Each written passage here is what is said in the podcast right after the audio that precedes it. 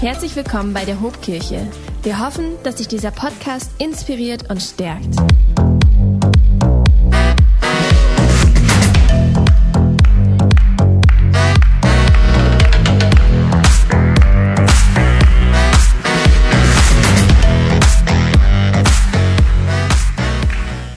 Mein neues Leben, so lautet die Predigtserie im Februar. Ihr habt es mitbekommen, wir kommen vom Vision Sunday her. Am letzten Sonntag hat Pastor Andi uns mit reingenommen in die Vision, in das Jahresmotto für das Jahr 2023. Hey, wir wollen in diesem Jahr als Kirche wachsen in unserer Neuheit des Lebens. Wir haben gesagt, wir wollen den Heiligen Geist mehr entdecken. Wir wollen das Leben in der Kraft und unter der Führung des Heiligen Geistes miteinander entdecken. Und so wollen wir im Februar mal ganz grundsätzlich über dieses neue Leben sprechen, in das Gott uns einlädt. Und vielleicht sitzt du hier als jemand, der dieser Einladung bereits gefolgt ist. Du hast sie angenommen. Und dann wird diese Serie dich ermutigen, dich stärken in deiner Entscheidung, mit und für Jesus zu leben. Aber möglicherweise sitzt du auch hier und du bist skeptisch und du weißt nicht, was du von dieser Einladung Gottes halten sollst und du hast deine Fragen und Zweifel hey, dann will dich diese Serie an einen Punkt führen, wo du von Herzen sagst, ich sage Ja zu dir. Gott, ich sage Ja zur Nachfolge Jesus und lass mich einladen von dir in ein neues Leben. Wir haben jetzt im Januar ja unsere Pray First Season gehabt. Das sind für uns drei Wochen, wo wir intensiv zusammen beten und fasten. Wir kommen morgens zusammen von sechs bis sieben Uhr, sammeln auch einige Anliegen von Menschen aus unserer Kirche. Und dann haben wir hier diese Gebetskarte und ich war so bewegt von dem, was einige Menschen aufgeschrieben haben, wo einfach diese Sehnsucht durchklingt, Gott kennenzulernen, Gottes Stimme zu hören, sich von ihm führen und leiten zu lassen. Und ich hatte an einem Morgen eine Karte in der Hand, wo eine Person aus unserer Mitte raufgeschrieben hat, gibt es dieses Leben, nach dem ich mich sehne? Ich sehne mich nach Weite und Freiheit und Aufbruch. Und es hat mich so bewegt, einfach mitzuerleben, dass Menschen aus unserer Kirche diese Sehnsucht haben, Gott kennenzulernen, seine Stimme zu hören, sich in ein Leben hineinführen zu lassen, was von Weite und Freiheit und Aufbruch geprägt ist. Hey, und in dieser Serie wollen wir dir zurufen, wenn du das bist. Ja, es gibt diesen Gott, der dich sieht. Und es gibt dieses Leben, nach dem du dich sehnst. Und wir als Hobkirche glauben, es gibt nichts Attraktiveres auf dieser Erde, als diesen Gott immer besser kennenzulernen, ihm nachzufolgen und diese Neuheit des Lebens, die von ihm kommt, zu entdecken. Hey, und ich hoffe, dass du die Erwartung hast, dass auch jetzt zum Auftakt dieser Predigtserie Gott zu dir spricht und dein Herz berührt. Ich möchte diese Serie eröffnen mit einem wunderschönen Bibeltext aus dem Johannesevangelium, Kapitel 1 und wenn du magst, wenn du kannst, dann steh doch mit mir gemeinsam auf, wenn wir das Wort Gottes hören und empfangen. Johannes 1, ich lese ab Vers 43. Am nächsten Tag wollte Jesus nach Galiläa ziehen und findet Philippus und spricht zu ihm, folge mir nach. Philippus aber war aus Bethsaida, der Stadt des Andreas und des Petrus. Und Philippus findet Nathanael und spricht zu ihm, wir haben den gefunden, von dem Mose im Gesetz und die Propheten geschrieben haben, Jesus, Josefs Sohn aus Nazareth. Und Nathanael sprach zu ihm, was kann aus Nazareth Gutes kommen? Philippus spricht zu ihm, komm und sieh. Du darfst gerne Platz nehmen. Hast du schon mal von einer Party gehört, auf die du gerne gegangen wärest, aber du warst leider nicht eingeladen. Das ist ein mieses Gefühl, oder? Wenn du realisierst, da haben sich Menschen getroffen, die ich lieb hab, Menschen, bei denen wäre ich gern dabei gewesen, die haben eine richtig gute Zeit zusammen gehabt, aber ich war leider nicht eingeladen. Kennst du das, wenn du an deinem Smartphone so rumswipest durch Social Media und dann entdeckst du, dass deine Freundin ein Foto gepostet hat das sieht vielleicht so aus. Und du scannst diese Gesichter und du stellst fest, ey, das ist doch mein Freundeskreis. Das sind doch die Menschen, zu denen ich dazugehöre. Und unter dem Foto steht Gartenparty bei mir mit den Besties. Und du warst nicht dabei. Ein mieses Gefühl, oder? Tatsächlich, als wir vor 18 Jahren geheiratet hatten, ist nach unserem Traugottesdienst am Nachmittag eine Familie bei uns im Gasthaus auf der Hochzeitsparty aufgetaucht, die wir nicht eingeladen hatten. Und das war ganz schön peinlich, dieser Familie beizubringen, dass wir für sie keinen Tisch eingeplant und gedeckt hatten. Das ist eine miese Situation, wenn Menschen zusammenkommen und du realisierst, ey, ich bin ausgeschlossen. Wir glauben als Hobkirche, dass der erste Schritt in dein neues Leben beginnt, wenn du realisierst, ich bin eingeladen. Ich bin eingeladen. Jesus erzählt einmal das Gleichnis von einem König, der seine Diener losschickt auf die Straße, damit sie Gäste einladen zur Hochzeit seines Sohnes. Und die Diener ziehen los und rufen hinaus, ey, ihr seid eingeladen, kommt zur Party, das Festmahl ist vorbereitet, seid am Start. Und wir als Kirche glauben, dass das der Herzschlag Gottes für jeden Menschen ist. Wir als Kirche glauben, dass Gott dich auf seiner Party dabei haben möchte. Paulus sagt es einmal so in 1 Timotheus 2, Vers 4. Denn er will, dass alle Menschen gerettet werden und seine Wahrheit erkennen. Wir glauben, dass das das Herz Gottes auch für dich ist. Dass du gerettet wirst, dass du ihn erkennst, dass du Wahrheit erkennst, Wahrheit findest für dein Leben. Jesus selbst hat einmal in der finalen Woche seines Lebens seine Mission folgendermaßen zusammengefasst in Lukas 19, Vers 10. Denn der Sohn des Menschen ist gekommen, zu suchen und zu retten, was verloren ist. Die Verlorenen waren die erste Priorität von Jesus. Und sie sind es immer noch, seine Priorität. Ich finde es so spannend, dass Jesus die Menschen, für die er gekommen ist, die er sucht, die er retten möchte, dass er sie als Verlorene bezeichnet. Was sagt uns das? Jesus hält Ausschau nach Menschen, die sich irgendwie verlaufen haben, die sich verirrt haben, die kein Zuhause mehr haben, die keine Sicherheit mehr finden, die hier auf dieser Erde keine Ruhe finden für ihre Seelen.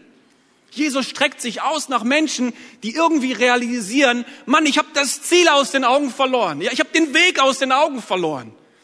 Und Jesus nennt diese Menschen nicht unbekehrt, ungläubig, verblendet, rebellisch. Er nennt sie verloren. Verloren.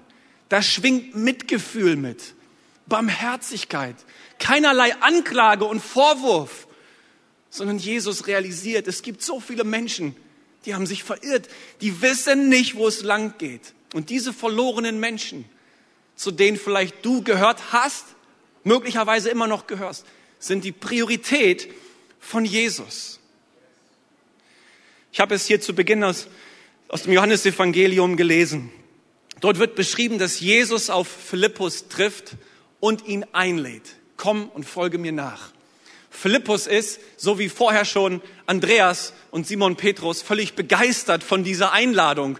Und er rennt zu seinem Kumpel Nathanael und sagt, ey, wir haben den gefunden, von dem schon Mose und die Propheten geschrieben haben. Jesus, der Sohn von Josef aus Nazareth. Aber Nathanael, der teilt diese Begeisterung erstmal nicht. Was kann schon Gutes kommen aus Nazareth? Und dann macht sich Philippus eins mit der Einladung von Jesus. Und so wie Jesus ihm gesagt hat, komm, folge mir nach, sagt Philippus zu Nathanael, komm und sieh. So beginnt dein neues Leben mit Jesus. Komm und sieh. Das ist die Einladung, die für dich gilt. Und genauso wie Simon und Andreas und Philippus und Nathanael und all die anderen die Möglichkeit hatten, diese Einladung anzunehmen oder auch abzulehnen, hast du diese Möglichkeit. Zweitens, du darfst realisieren, ich darf mich entscheiden.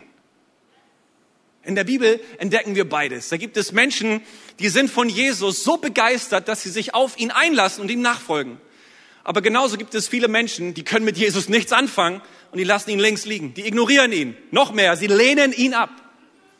In der Bibel sehen wir, dass der Verkündigung der Apostel geglaubt wird. Viele Menschen fragen, nachdem die Apostel gepredigt haben, hey, was müssen wir tun, um gerettet zu werden? Wir glauben an das, was ihr gepredigt habt. Aber genauso gibt es Menschen, die schmeißen mit Steinen, die wollen dieser Verkündigung der Apostel nicht glauben. Die Bibel präsentiert uns ein Menschenbild, das sowohl die Freiheit als auch die Verantwortlichkeit des Menschen betont. Ich mache mit euch einen kurzen Ausflug in die Schöpfungserzählung der Bibel, weil dort genau das verankert ist. Wenn wir auf die ersten Seiten der Bibel schauen, dann sehen wir erstens, der Mensch ist beauftragt zu leiten. Schaut mal gleich im ersten Kapitel, in 1. Mose 1, Vers 28 heißt es, dass Gott die Menschen segnete und ihnen den Auftrag gab, seid fruchtbar, vermehrt euch, bevölkert die Erde, nehmt sie in Besitz, herrscht über die Fische im Meer, die Vögel in der Luft und über alle Tiere auf der Erde. Wir sehen, dass der Mensch von Gott dazu beauftragt ist, zu leiten, Einfluss zu nehmen, Autorität auszuüben. Und hier geht es nicht im äh, um Herrschen im Sinne von unterdrücken, sondern es geht um ein Herrschen im Sinne von gottgemäß Einfluss nehmen und Autorität ausüben. Und du gehörst dazu. Du bist beauftragt zu leiten. Einen zweiten Aspekt aus der Schöpfungserzählung erkennen wir, der Mensch ist berufen zu gestalten. Schau mal, nur ein Kapitel später heißt es in 1. Mose 2, Vers 15, Gott, der Herr, brachte den Menschen in den Garten Eden, er sollte ihn bebauen und bewahren. Das heißt, du bist in der Lage, gestalterisch tätig zu sein, kreativ tätig zu sein. Das, was Gott kreiert, das nennen wir Natur. Und was der Mensch aus der Natur macht, das nennen wir Kultur. Du bist dazu berufen, zu kultivieren. Das, was Gott gemacht hat, zu bebauen und zu bewahren.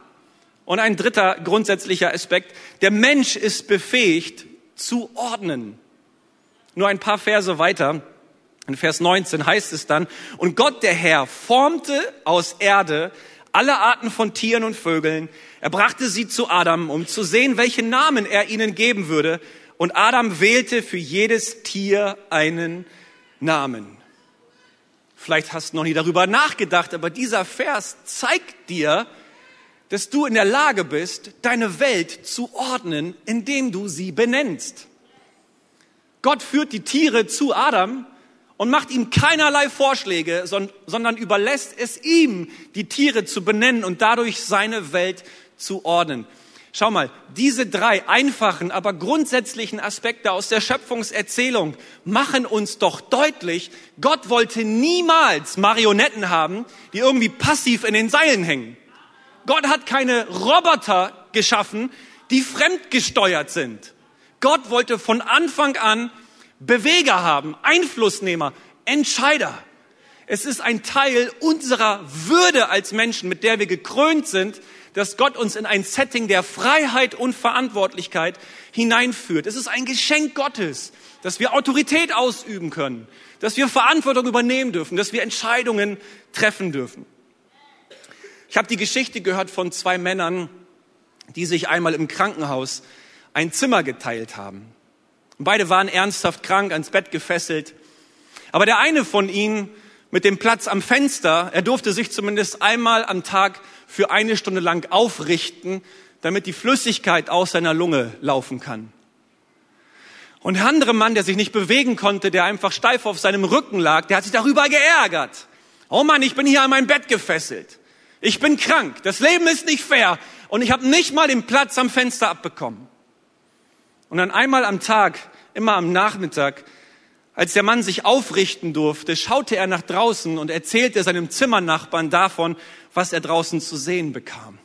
Er erzählte von diesem schönen gegenüberliegenden Park mit dem sprudelnden Brunnen, mit dem See, mit den Schwänen und Enten und Gänsen, die auf dem See schwammen. Er erzählte von den Kindern, die sich auf den bunten Wiesen hinterherliefen. Er erzählte von den jungen Paaren, die in den Schatten der Bäume Picknick machten. Und das war so ein Moment, wo dieser ans Bett gefesselte Mann zumindest einmal am Tag so ein bisschen ein Lichtblick erlebte, weil seine Fantasie angeregt wurde.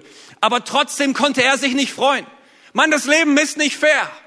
Mein Kollege darf nach draußen gucken und ich lieg hier und muss einfach nur auf meinem Rücken liegen und weiß nicht, wie es mit mir weitergeht. Und dann an einem Morgen ist der Mann am Fenster nicht mehr aufgewacht. Er ist nachts verstorben wurde aus dem Zimmer gebracht. Und so blieb der Mann, der an sein Bett gefesselt war, alleine zurück und dachte, jetzt habe ich mal die Möglichkeit, nach draußen zu schauen. Er quälte sich hoch und, und schmerzvoll humpelte er zum Fenster, schaute nach draußen. Doch alles, was er zu sehen bekam, war die graue Betonwand von dem gegenüberliegenden Wohnblock. Er war völlig irritiert. Und er rief die Schwester und sagte, was ist hier los? Wo ist der Park? Wo ist der sprudelnde Brunnen? Wo sind die Kinder, die sich hier auf den bunten Wiesen hinterherlaufen? Wo sind die jungen Leute, die im Schatten der Bäume ihr Picknick machen? Davon hat doch mein Zimmernachbar immer erzählt, als er all das gesehen hat. Und die Schwester sagt zu ihm, ihr Zimmernachbar hat gar nichts gesehen. Er war blind. Und diese Story, Freunde, hält uns ein Spiegel vors Gesicht. Denn wie oft versinken wir in unserem Selbstmitleid, sehen nur noch das, zu dem wir nicht fähig sind, sehen nur noch das, was uns fehlt, lassen uns im Herzen runterziehen von den miesen Umständen unseres Lebens. Und hey, ich weiß, das Leben ist oft nicht fair. Ich weiß, uns widerfahren Dinge, die sind mies. Und unser Leben fühlt sich manchmal so an, als wären wir unbeweglich ans Bett gefesselt. Ich kenne diese Situation auch aus meinem Leben. Aber wenn uns diese harten Seiten des Lebens so einnehmen, dass sie unser Herz sabotieren, dann bringen sie uns in eine Opferrolle, aus der wir nicht mehr herausfinden. Und dann hängen wir passiv in den Seilen und finden uns ab mit unserem Schicksal. Wir verlieren unsere Lebenslust, unsere Neugier, unsere Entdeckerfreude. Aber Gott hat uns fähig gemacht, Verantwortung zu nehmen, zu übernehmen und Entscheidungen zu treffen. Und daran möchte ich dich heute erinnern. Dein Schicksal ist nicht vorherbestimmt. Du bist nicht determiniert. Du bist nicht auf irgendwas festgelegt. Du bist kein Sklave des weltlichen Systems. Du bist ein Beweger, ein Einflussnehmer, ein Entscheider. So hat Gott dich gemacht. Komm raus aus deiner Opferrolle Übernimm Verantwortung dafür, mit welcher Herzenshaltung du in den Tag startest und was du aus deinem Leben machst. Gott hat dich fähig gemacht zu entscheiden. Und jetzt Achtung, sage ich mit alledem, dass es also in deiner Hand liegt, dich in den Himmel zu retten, sage ich mit alledem, dass es nur genügend Entschlusskraft braucht und schon landet man im ewigen Paradies im Reich Gottes? Nein, das sage ich nicht. Das sage ich nicht damit. Wen Gott tatsächlich seine Einladung hören lässt, das ist seine Sache. Seine Sache. Denn er ist derjenige, der einlädt. Wir als Hobkirche, wir als Prediger, wir als Jünger von Jesus, wir stimmen einfach ein in diese Einladung und gemeinsam mit Gott, weil wir Botschafter sind an Christi Stadt, so drückt es Paulus aus, rufen wir hinein, du bist eingeladen und du darfst dich entscheiden. Aber dass sich dein Herz öffnet und du dich einlässt auf diesen Gott, das kannst du selber nicht machen.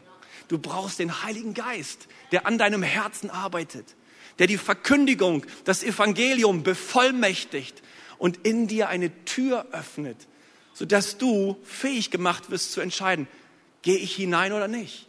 Das ist etwas, das kannst du nicht machen, das können wir nicht machen. Deswegen sagen wir ganz im Sinne des Paulus, in Epheser 2 ab Vers 8, weil Gott so gnädig ist, hat er euch durch den Glauben gerettet. Und das ist nicht euer eigenes Verdienst, es ist ein Geschenk Gottes. Ihr werdet also nicht aufgrund eurer guten Taten gerettet, damit sich niemand etwas darauf einbilden kann. Nein, niemand hat sich selbst bekehrt. Niemand hat sich selbst gerettet. Niemand kann durch die Gegend laufen und sagen, ich hab's geschnallt, während andere es lange immer noch nicht peilen.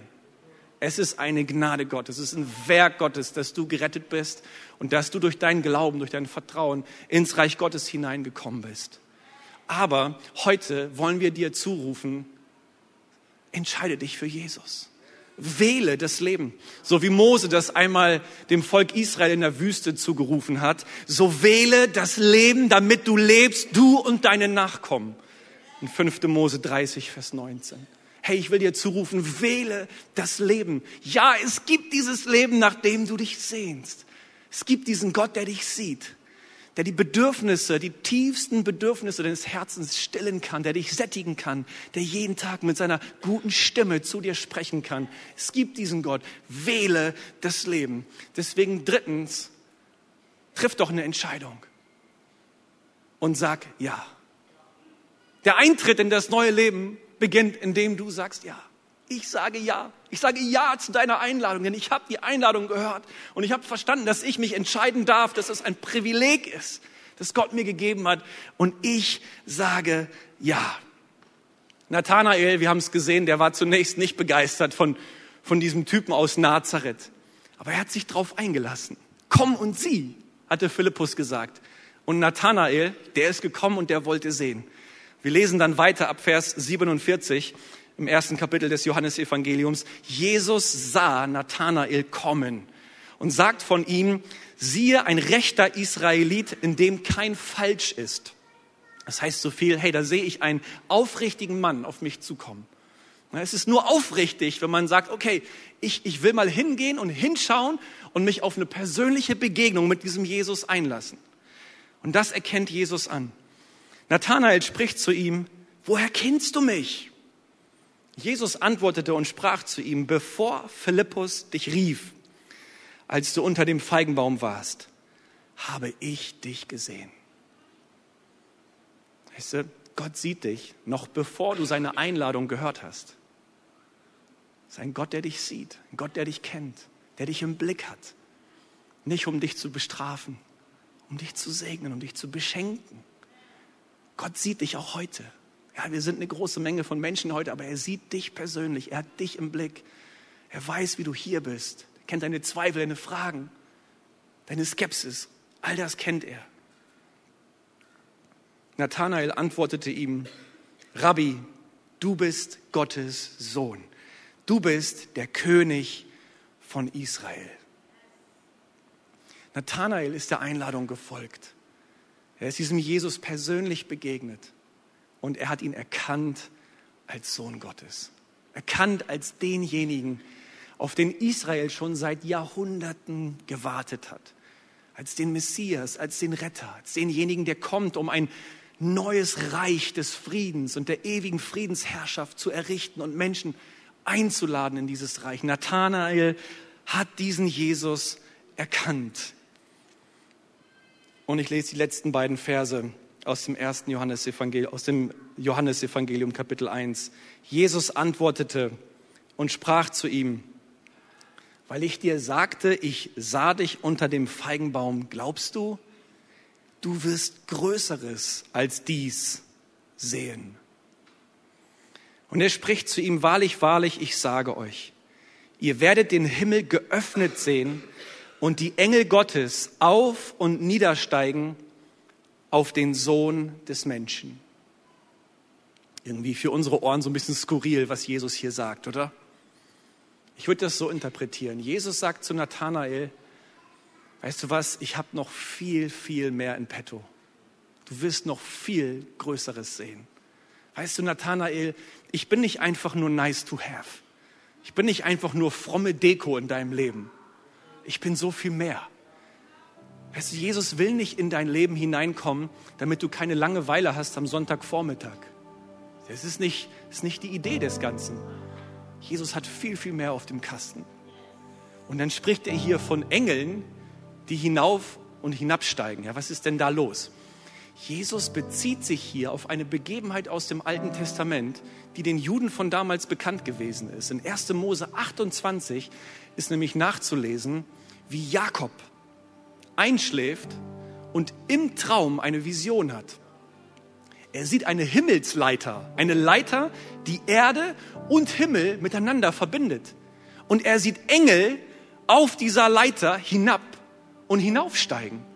Es ist so, als ob einige Jahrhunderte vor Jesus Gott Jakob im Traum schon die Verheißung gibt, es wird der Tag kommen, da wird die Kluft zwischen Erde und Himmel überbrückt sein. Der Himmel wird sich wieder öffnen und Engel werden hinabsteigen. Engel sind ja ein Zeichen für die königliche Gegenwart Gottes.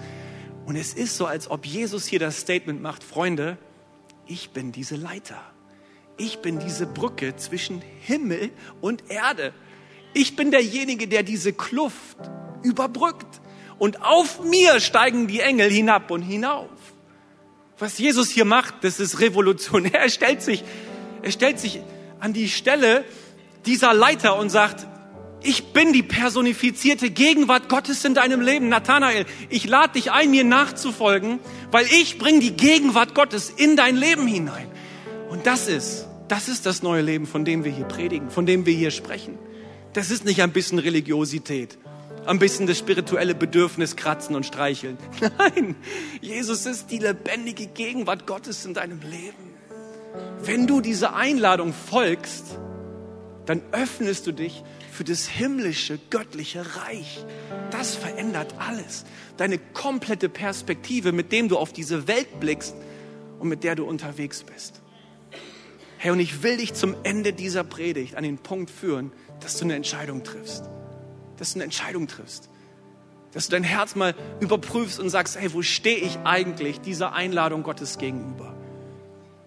Ist Jesus in meinem Leben einfach nur fromme Deko, nice to have? Oder ist er wirklich die lebendige, die personifizierte Gegenwart Gottes, derjenige, auf dem die Engel in mein Leben hinabsteigen, mir die königliche, majestätische Gegenwart Gottes vor Augen führen? Jesus ist so viel mehr, als wir uns vorstellen können. Wer ihn gefunden hat, hat neues Leben gefunden. Ich möchte uns mal einladen, unsere Augen zu schließen und einen Moment zu nehmen, wo Gott an unseren Herzen arbeiten darf, wo jeder von uns mal in sich hineinblickt und sich checkt, hey, wo stehe ich gerade diesem Gott gegenüber, dieser Einladung gegenüber.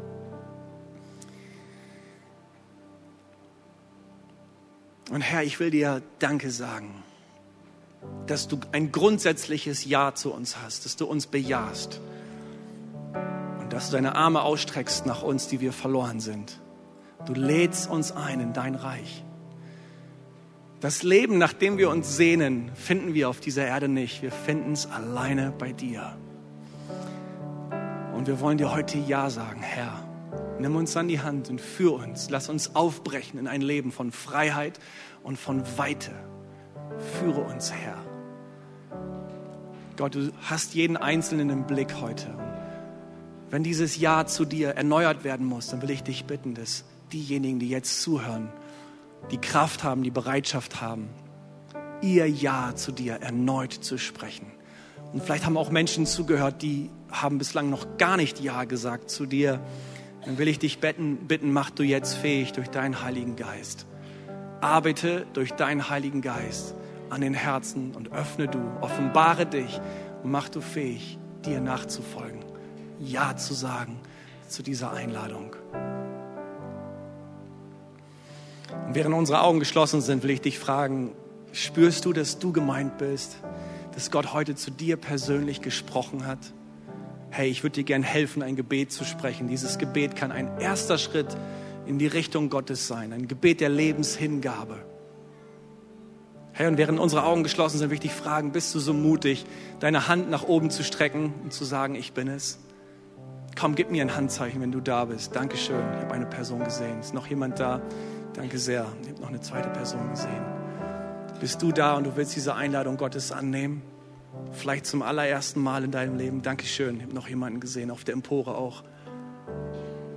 Hey, das ist ein, ein heiliger Moment, wo Gott an deinem Herzen arbeitet und dich rausruft. Ich lade dich ein, mir nachzusprechen. Wir als ganze Kirche wollen dich supporten im Gebet. Und wir beten, lieber Herr Jesus, danke für dein Wort an diesem Tag. Danke, dass du mich siehst. Und danke, dass du mich einlädst in ein neues Leben. Ich nehme diese Einladung an. Ich will ihr folgen. Ich will dir folgen. Und ich sage Ja zu dir. Gib mir deinen Heiligen Geist und schenk mir ewiges Leben. Von heute an bis in alle Ewigkeit will ich dir nachfolgen. In Jesu Namen. Amen, Amen, Amen. Komm, wir stehen gemeinsam auf. Wir beten Jesus an, wir machen ihn groß. Und wenn du zum allerersten Mal diese Entscheidung getroffen hast, herzlich willkommen in der Familie. Du gehörst dazu. Du hast einen Schritt auf Gott zugemacht. Und er nimmt dein Gebet ernst, er nimmt dich beim Wort und wir beten gemeinsam, dass er sich von dir finden lässt und dass du Großartiges erleben wirst. Komm, Team, führt uns in die Gegenwart Gottes. Lass uns Gott groß machen. Wenn dich dieser Podcast gesegnet hat, würden wir gern deine Geschichte hören. Schreib uns doch unter hallo@ho.de oder noch besser, schau einfach mal persönlich bei uns vorbei. Wir freuen uns auf dich.